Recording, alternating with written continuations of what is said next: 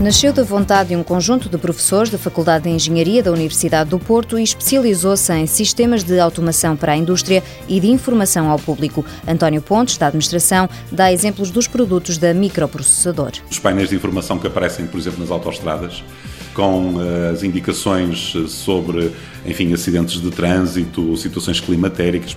Os painéis eh, chamados indicadores de destino, e estamos a falar sobretudo daqueles painéis eletrónicos de informação que existem nos metros, quer aqui no Porto, quer em Lisboa e, claro, e também, eh, enfim, espalhado por outros países. A microprocessador já fez parte da EFASEC e do Grupo Sonai. Foi aproveitando a boleia da internacionalização destas empresas que inicialmente ganhou asas para o exterior. Claramente nós aí seguimos essa estratégia, em que a microprocessador era um caça, um pequeno caça, e portanto o porta-aviões era a Sonai, e portanto nós aproveitamos realmente essa boleia para poder fazer esses raids de internacionalização que foram acontecendo.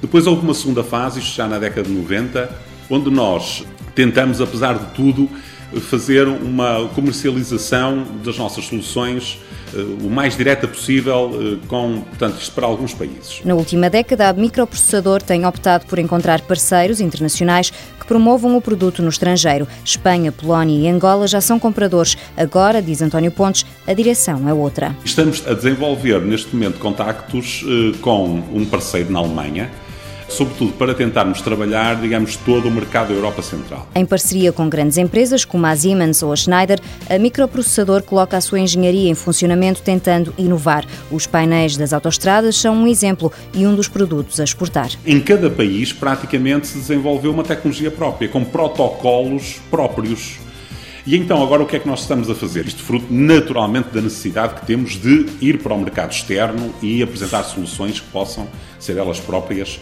inovadoras e que de alguma forma possam integrar aquilo que já existe. Que foi o desenvolver uma tecnologia através de protocolos que estamos a estudar, por forma a que a nossa tecnologia possa comunicar e absorver todos aqueles protocolos que existiam nas tecnologias existentes nesses países. Apostar na exportação é essencial e as feiras são uma grande ajuda para conhecer potenciais clientes. Sobretudo, aí é onde nós conseguimos verificar, através dos contactos que vamos estabelecendo, quais são os países que terão maior apetência para poder receber os nossos produtos. As economias emergentes, como o Brasil e a Índia, estão na lista para a conquista de novos mercados. Microprocessador Sistemas Digitais SA, fundada em 1979, sede em Matosinhos. 74 funcionários, faturou no ano passado 6,4 milhões de euros, 20% para exportação.